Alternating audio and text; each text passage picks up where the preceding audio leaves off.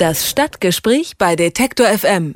Von der niedersächsischen Stadt Hitzacker hört man eher selten, vielleicht mal beim Elbe-Hochwasser oder als Historiker im Zusammenhang mit der deutsch-deutschen Teilung, denn der Ort liegt nahe der ehemaligen Grenze. In diesem Jahr jedoch könnte Hitzacker Geschichte schreiben, als erste Stadt in der Bundesrepublik, deren Fluss verkauft wird. Das ist nämlich der Plan für Hitzacker. 820 Meter Flussbett will die Bundesregierung verkaufen.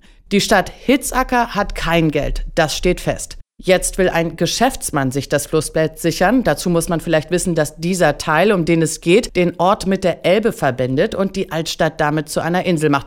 Ganz hübsch also. Und deshalb wollen die Bürger verhindern, dass der Geschäftsmann diesen Teil des Flusses bekommt. Sie sammelt mit einem Verein Geld für den Kauf und sie wollen, dass am Ende die Stadt den Abschnitt bekommt. Einer der Vereinsmitglieder von Gemeinsam für Hitzacker ist Eike Weiß und bei Detektor FM am Telefon. Hallo, Herr Weiß. Hallo. Erklären Sie uns doch mal, wie man auf die Idee kommt, ein 820 Meter langes Flussbett kaufen zu wollen. Naja, das kaufen zu wollen, das ist, glaube ich, noch nicht das große Problem. Eher, dass sowas zum Verkauf steht, das verurteilen wir oder darüber sind wir nicht glücklich.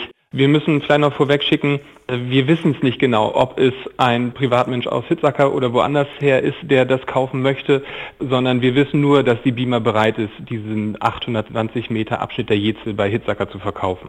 Und das heißt, das ist für Sie vollkommen unverständlich. Also für uns sieht es ja so aus, als könnte man diesen Flussabschnitt aus Sicht des Bundes nicht mehr gebrauchen, weil dort gar keine Zollstation mehr notwendig ist, seit die Grenze dort gefallen ist. Haben Sie dafür kein Verständnis? Naja, also dass man etwas nicht mehr braucht, das kann sicherlich mal vorkommen. Bei einem Flussabschnitt stellen sich mir da schon Fragen, denn was sind da die Maßstäbe, wann man etwas nicht mehr braucht, beziehungsweise dass man etwas an private Institutionen, Personen verkaufen kann.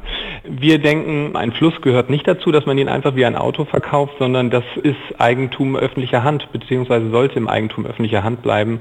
Und da sehen wir ganz klar auch die Beamer in der Verantwortung, dass sie bei ihren Veräußerungskriterien Gemeinwohl mit zu Rate ziehen sollte. Und Sie haben Angst ganz pauschal, dass wenn jetzt hier eine private Firma, ein privater Investor dran ist, dass diese Interessen dann nicht berücksichtigt werden? Was macht Sie da so sicher oder so misstrauisch? Ja, ich meine, man kennt es noch nicht. Wie in der Anmoderation gesagt haben, wahrscheinlich ist es das erste Mal, beziehungsweise dass hier Geschichte geschrieben werden sollte, wenn ein Stück Fluss verkauft werden sollte, ein Fluss erster Ordnung, der unter dem Begriff der sonstigen Wasserstraßen des Bundes fungiert. Insofern kann man das noch nicht hundertprozentig sagen. Es muss auch nicht nicht immer negativ sein, aber in dem Fall ist es einfach so, dass die Person, die dann diesen Flussabschnitt besitzen würde, zum Beispiel bestimmen könnte, wer dort anlegen darf und wer nicht Anlegegebühren erheben kann und die Höhe dafür festsetzen kann.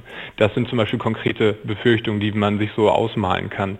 Wir sehen es aber grundsätzlich auch so, ein Fluss, der auch diese Bedeutung für Hitzacker hat, nicht nur jetzt vom Hochwasserschutz, sondern auch ja, für die Identität der Bürgerinnen und Bürger der Stadt ist es nicht einfach hinzunehmen, dass man da vor der Haustür den Fluss verkauft. In dem Fluss würde man es ja vielleicht gar nicht ansehen, dass er jetzt in privater Hand ist. Denken Sie, es würde sich auch noch mehr am Zugang dort ändern oder vielleicht in der Wasserversorgung oder ähnliches?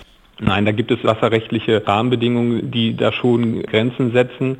Nichtsdestotrotz, wie Sie gesagt haben, es umfließt die Altstadt von Hitzacker und macht es zur Insel es macht was mit dem Gefühl sicherlich auch, wenn man jetzt weiß, man kann jetzt nicht mehr über diese Flächen verfügen, beziehungsweise Hitzacker kann sie für seine Entwicklung nicht mehr nutzen. Wir sind mit äh, Finanzen nicht reich gesegnet, das stimmt. Wir haben touristisches Potenzial und wenn man jetzt der Stadt Hitzacker auch noch dieser Möglichkeiten beraubt, das fänden wir doch nicht hinnehmbar. Und da hat Ihr Verein gemeinsam für Hitzacker gedacht, wir gehen auf Nummer sicher, wir sammeln jetzt Geld, 56.000 Euro sind zusammen, soweit ich weiß. Was wollen Sie denn mit dem Fluss machen? Haben Sie Pläne? Naja, unser Ziel war nicht das, dass wir als Verein uns jetzt ein Stück Fluss leisten, sondern wir haben gesagt, wenn die Stadt Hitzacker nicht kaufen kann und bevor es dann in ein privates Vita-Verfahren geht, ermöglichen wir doch der Stadt sie dazu, diesen Flussabschnitt zu kaufen und haben dann gesagt, wir sammeln Geld und geben es der Stadt, damit sie kaufen kann. Es gab im Dezember, als wir uns gegründet haben, Anfang Dezember, gab es den großen Druck, weil es da hieß, die Frist ist 31.12.2016. Das wurde zum Glück verlängert auf den 31.03.2017, aber nichtsdestotrotz war dieses Drohszenario immer noch da und dann haben wir die Werbetrommel gerührt und sind doch auch stolz darüber, dass wir dann in relativ kurzer Zeit so viel Geld zusammenbekommen haben. Und wie Sie richtig sagen, sind wir jetzt bei 56.000 Euro knapp drüber, sind aber seit ja, Februar vor Hoffnung, dass wir das Geld nicht brauchen da das Land Niedersachsen, das sich vorher eher noch ablehnend dazu geäußert hat, jetzt doch gesagt hat, Mensch, wir sehen da doch unsere Verantwortung und wollen eine Privatisierung verhindern und sind gerade in den Verhandlungen mit der Bundesanstalt für Immobilienaufgaben um über eine Übertragung des Flusses vom Bund an das Land zu verhandeln. Haben Sie eine Idee, was zu dem Sinneswandel der niedersächsischen Landesregierung geführt hat? Sicherlich auch die öffentliche Aufmerksamkeit, die wir mit unserer Aktion und der Gründung unseres Vereins erwirkt haben. Man hatte vielleicht vorher das nicht so ganz auf dem Schirm, welche Bedeutung die Jezel hat. Der Fluss ist 73 Kilometer lang und wir sprechen von 820 Metern, die dann nicht in Landesbesitz oder in Besitz öffentlicher Hand wären. Der Rest des Flusses gehört nämlich schon dem Land Niedersachsen beziehungsweise ein Teil auch dem Land Sachsen-Anhalt.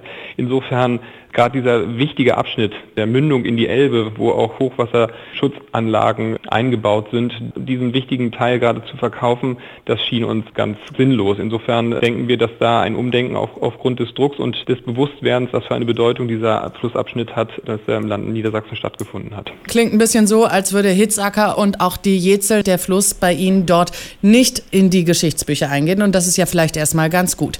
Der Bund will zum ersten Mal in der Geschichte ein Flussbett verkaufen kaufen, so hieß es.